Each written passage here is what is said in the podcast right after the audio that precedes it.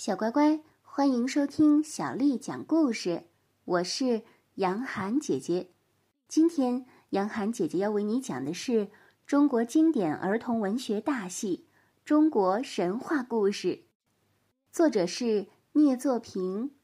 我们要感谢春风文艺出版社的叔叔阿姨为我们出版了这本书。第四集《神农尝百草》。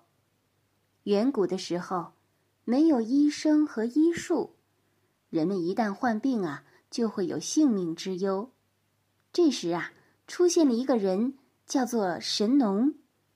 他生下来就长着一个水晶般透明的肚子，隔着肚皮可以看到肚子里的五脏六腑。神农看到人们为疾病所威胁，心里非常痛苦，暗暗打定主意。要解除民众的痛苦。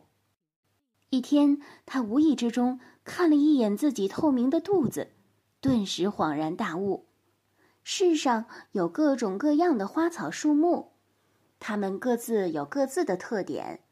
要是都拿来尝一遍，看看它们在肚子里产生的作用，不就明白了哪些植物是有益的，哪些是有害的吗？于是，神农准备了两只口袋。一只挂在左肩，一只挂在右肩。他决定，凡是好吃的就放在左边的袋子里当做食物，不好吃但有特殊功效的，则放在右边的袋子里当做药物的标本。就这样，神农开始了尝百草为人们治病除魔的试验。据说他最早尝到的是一片鲜嫩的小绿叶。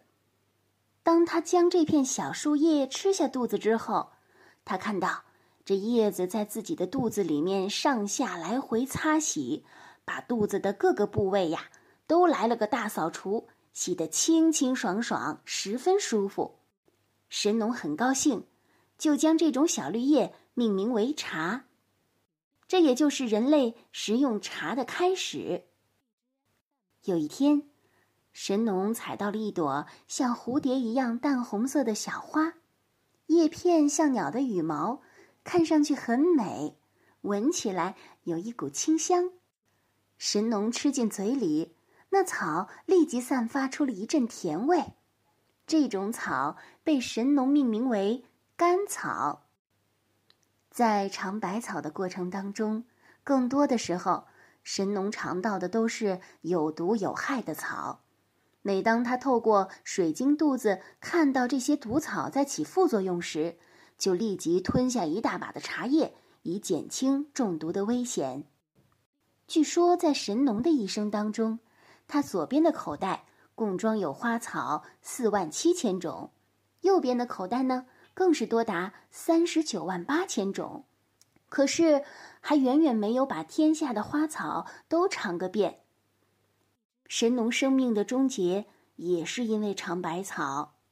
那天，他看到一朵像是小茶花的黄色小花，叶子在风中一开一合。神农觉得有趣，就采下来放进嘴里吃了。但是啊，这东西刚进入他的肚子，他的肠子立即一节一节的断开了，神农也因此不幸去世了。这种毒草被后人命名为断肠草。其实啊，神农还有个名字叫炎帝。后人之所以尊崇神农，除了他尝百草的功绩，还在于他是农业的发明者。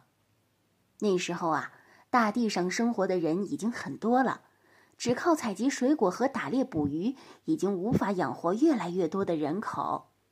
神农在尝百草的过程中，看到一些可供人类食用的食物，它们的果实落在地上，过一段时间之后，就会长出新的同样的植物，并结出同样的果实供人食用。这样啊，神农在不断观察和总结的基础上，终于发明了农业，这也是他的名字“神农”的由来。神农晚年，黄帝在中原一带崛起。一山不容二虎，一天不纳二日，皇帝和神农之间发生了激烈的战争。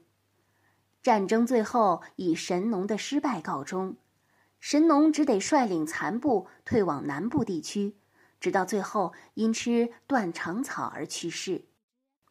神农死后，他的伟大功绩使得他飞升成神，而天帝也赐他一条神奇的鞭子，只要用鞭子抽打世上的草木。就可以从这条赤色的鞭子所显示出的颜色来判断出这种被打的草木是否有毒，而神农的事业也得以继续进行。神农在天上被任命为掌管南方的天帝，同驻守火神祝融一起治理南方一万两千里的地盘，掌管一年四季当中的炎炎夏季。神农有三个女儿。这三个女儿的命运颇具传奇色彩，长女没有留下名字，我们只知道这女孩子对于修炼之类的事情很感兴趣。当时啊，神农手下有一位掌管雨水的官员，叫赤松子。赤松子在长期的修炼中，经常服食一种叫做水玉的丹，日积月累，他的身体发生了奇怪的变化。最后跳进大火里，身体被焚烧得干干净净，却脱胎换骨成了神仙。神农的长女对赤松子十分的敬仰，在赤松子得道之后，他便追随这位仙人，后来在西王母住过的一间石屋里修炼，服食水域之后，再经过如同赤松子一样的烈火焚身，也修成了正果。一直和赤松子一起云游四海。神农的二女儿叫做瑶姬，这是一位多情而美丽的少女，但天妒红颜，瑶姬刚刚进入青春期就去世了。她的灵魂不甘就此泯灭，随风化作了一株瑶草，并开出美丽的黄色花朵，结出甘美的果实。天帝十分同情瑶姬的遭遇。就封她做了巫山的云雨神。早晨，她化作朝云，漫游在山谷间；傍晚，化作潇潇的暮雨，淅淅沥沥的下个不停。神农的小女儿叫女娃，女娃喜欢游泳，但没想到却在东海里淹死了。女娃阴魂不散，化作了一只鸟，名叫精卫。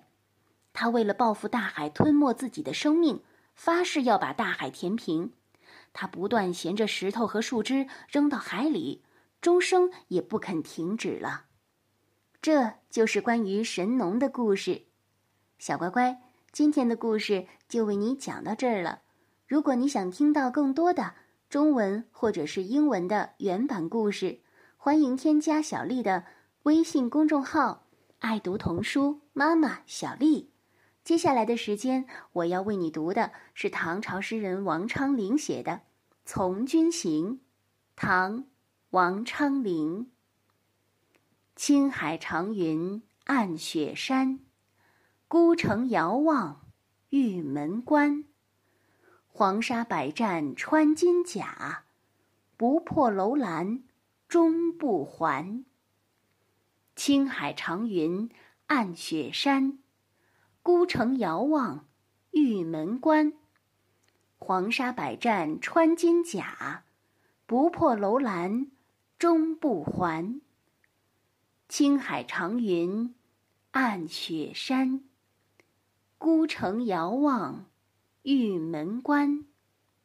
黄沙百战穿金甲，不破楼兰终不还。小乖乖。晚安。